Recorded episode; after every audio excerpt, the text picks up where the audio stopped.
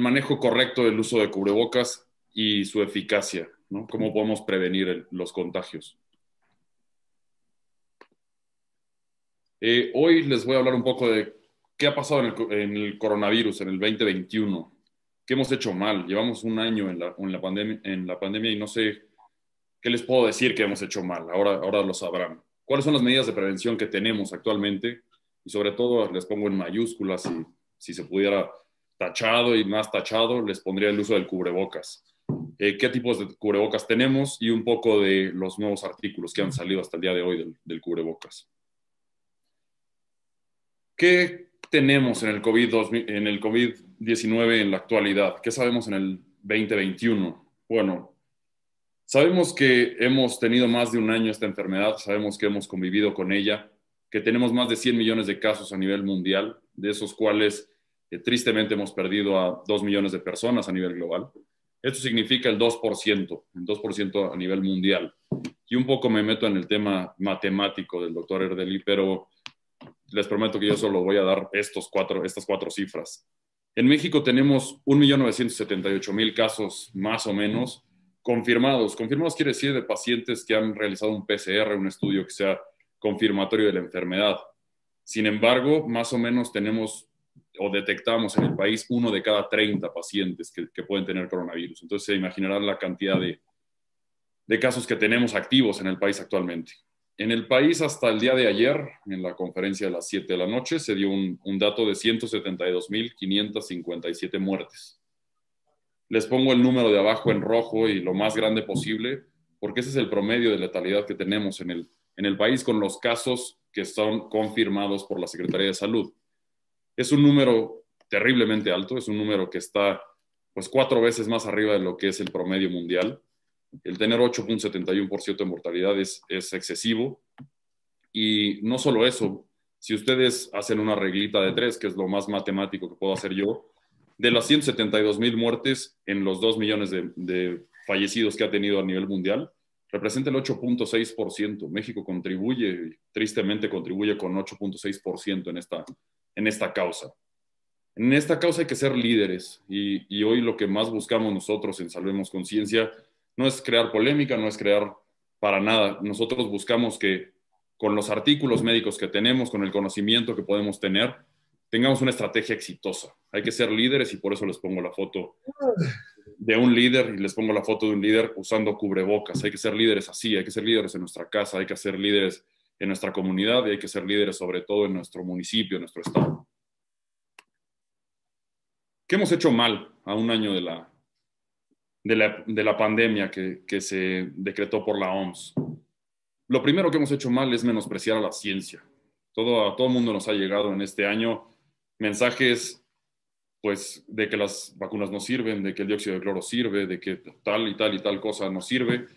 Y lo que hemos hecho es menospreciar a la ciencia, porque somos muy buenos para mandar cadenas por WhatsApp o para mandar cadenas por Facebook o por, el medio que ustedes quieran, pero somos muy malos para leer artículos científicos. Entonces, eso es lo primero, eso es lo, más básico que hemos, que hemos hecho mal. Tenemos un, sistema de salud precario, que no, no tenemos de hace dos años un sistema de salud precario. Tenemos un sistema de salud precario que venimos arrastrando de muchos años para acá. Eh, se ha demostrado que los sistemas de salud que parecía que eran los más poderosos a nivel mundial también tienen deficiencias y eso nos ha traído las consecuencias que nos ha traído hasta ahora. La resistencia pública al uso de medidas de prevención y repito, y perdónenme que sea tan insistente, pero justamente esos 15 minutos van a escuchar la palabra cubrebocas muchas veces, es la medida de prevención más, más eficaz que tenemos, el uso del cubrebocas. Por favor, no se nieguen a usar cubrebocas.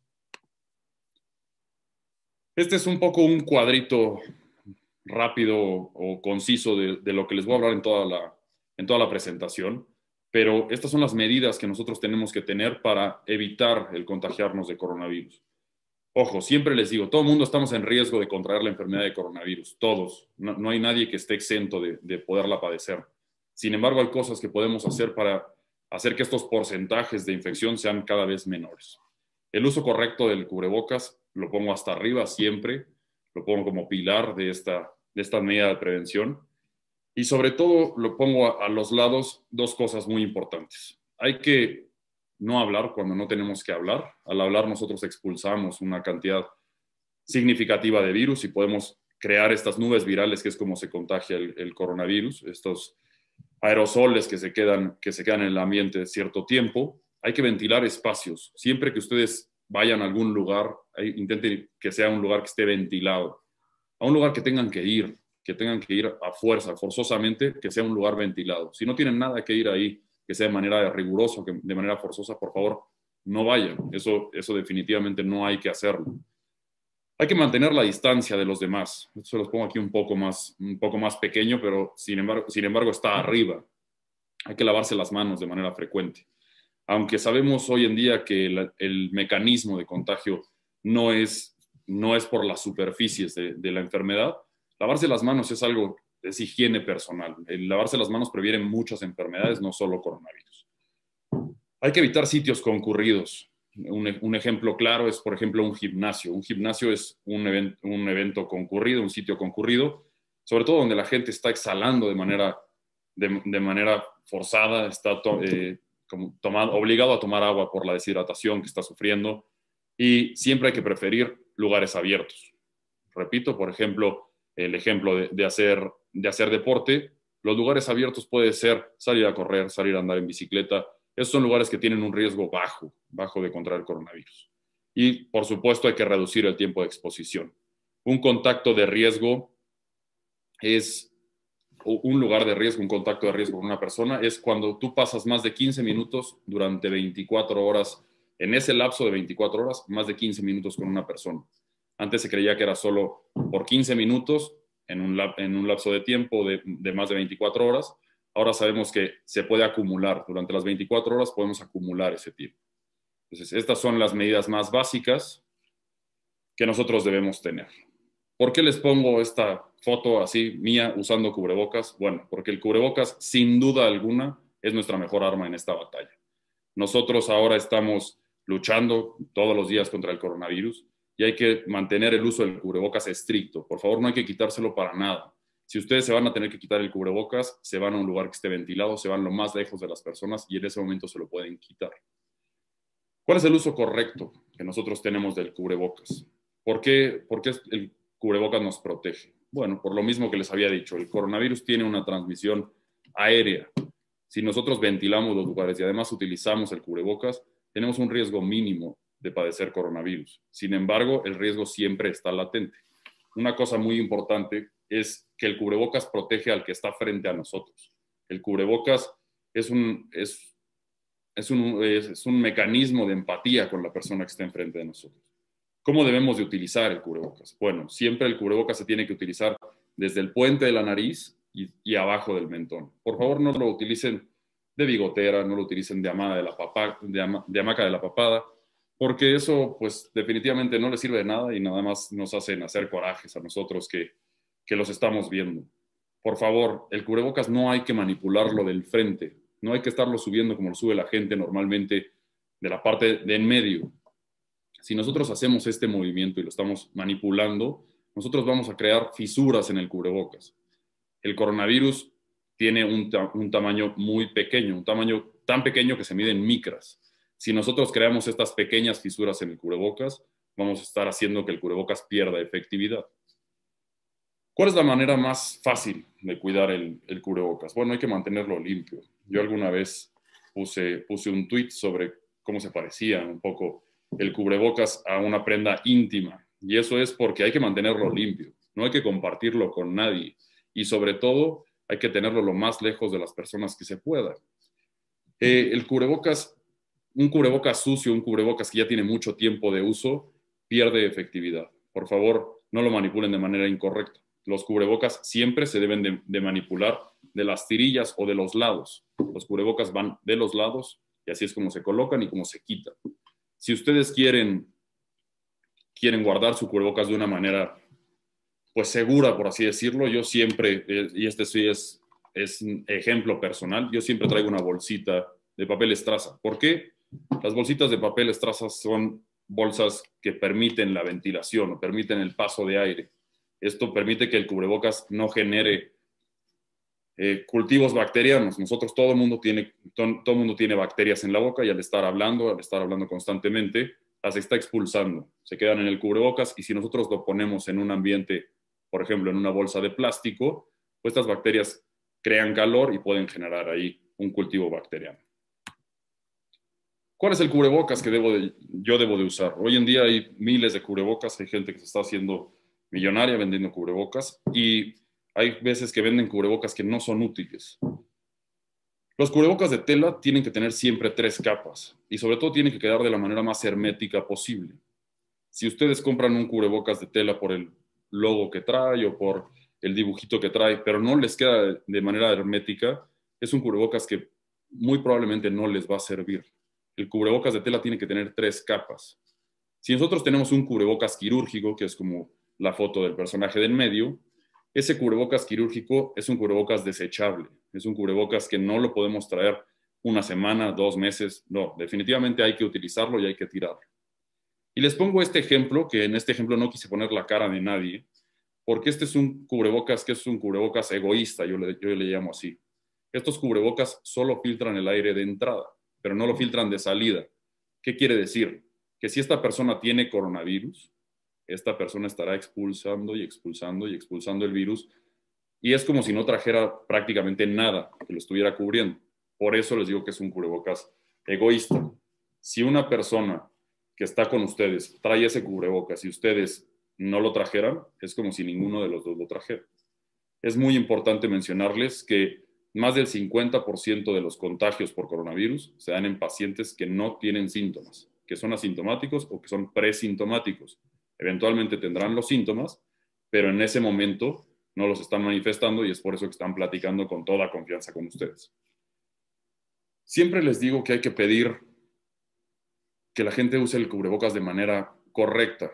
Hay que pedirlo siempre con respeto y no hay que ser, no hay que ser groseros con nadie, pero hay que, pedírselo, hay que pedirles que lo usen. El ejemplo más claro que yo les doy es si alguien estuviera grafiteando la pared de su casa, todo el mundo sale con ganas pues de, de querer responder por su casa.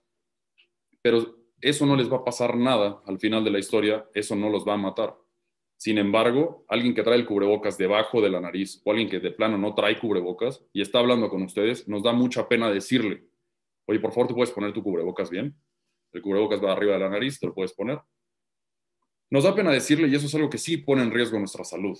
Así es que, por favor, siempre sean empáticos, siempre sean respetuosos, pero siempre pidan que se use el cubrebocas. Muchas personas últimamente me han, preguntado, ¿y si uso doble cubrebocas? ¿Qué pasa?